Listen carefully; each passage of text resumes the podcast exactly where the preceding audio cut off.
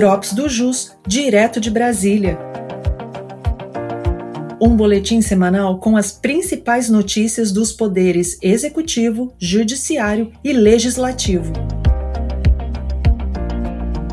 Olá, eu sou Vitor Hugo, advogado da Unidade de Brasília, e neste episódio vou compartilhar com vocês as principais informações da última semana.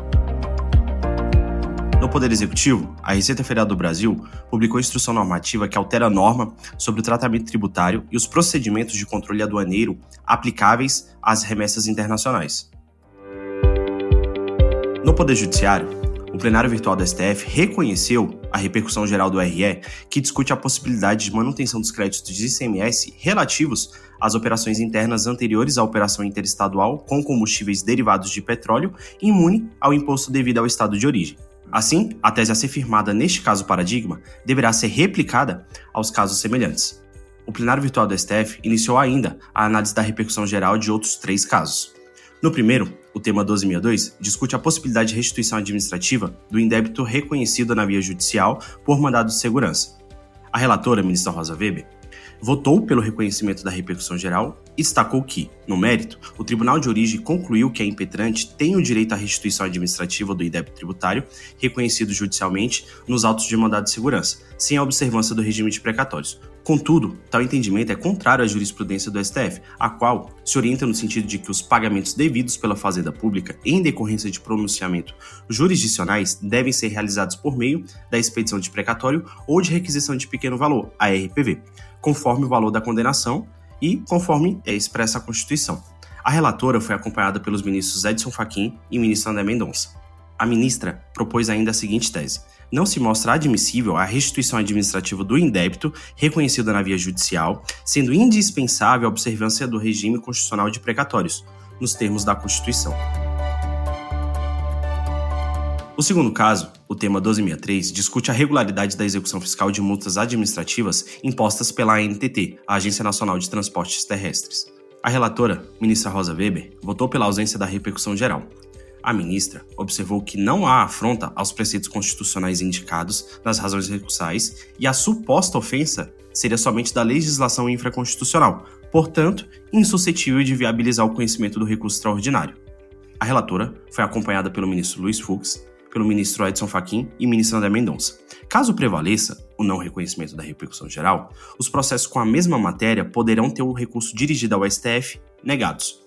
A ministra propôs ainda a seguinte tese: assentada a constitucionalidade das resoluções da NTT, é infraconstitucional a ela, aplicando-se os efeitos da ausência da repercussão geral, a controvérsia acerca da validade da execução fiscal de créditos relativos à multa por infração administrativa nelas previstas.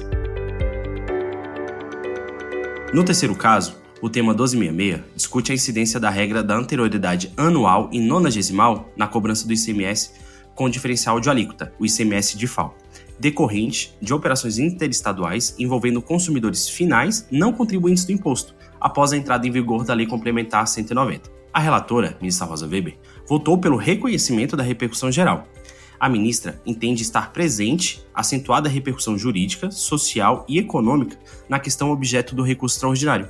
Por quê? A controvérsia possui reflexos que se irradiam na sociedade, com efeitos evidentes nas relações econômicas entre contribuintes e a administração tributária estadual, a ultrapassar interesse subjetivo das partes e alcançar outras unidades da federação. Destacou ainda a existência de ações diretas de inconstitucionalidade, as ADIs, sobre a matéria, pendente de julgamento pela Corte, com divergência entre os ministros. A relatora, neste caso, foi acompanhada pelo ministro Edson Fachin e pelo ministro André Mendonça.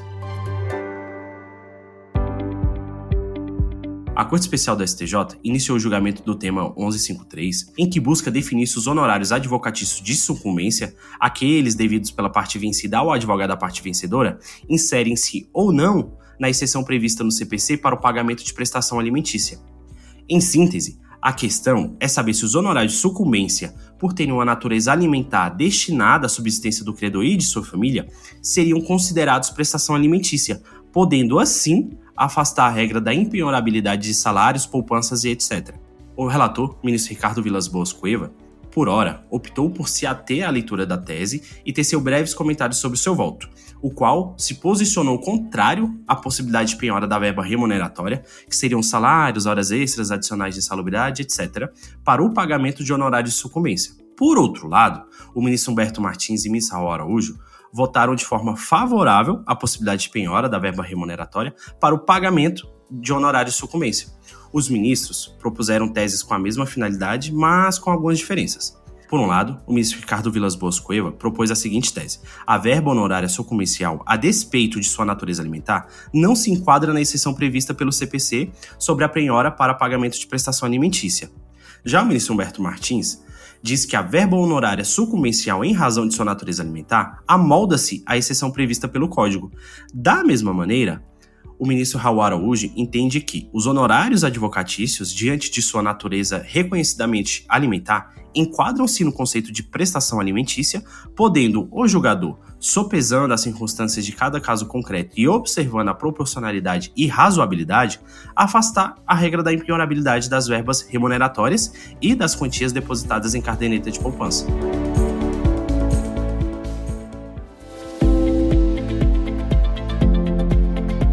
Essas foram as principais notícias da semana. Eu sou Vitor Hugo e te aguardo no próximo Drops do JUS direto de Brasília.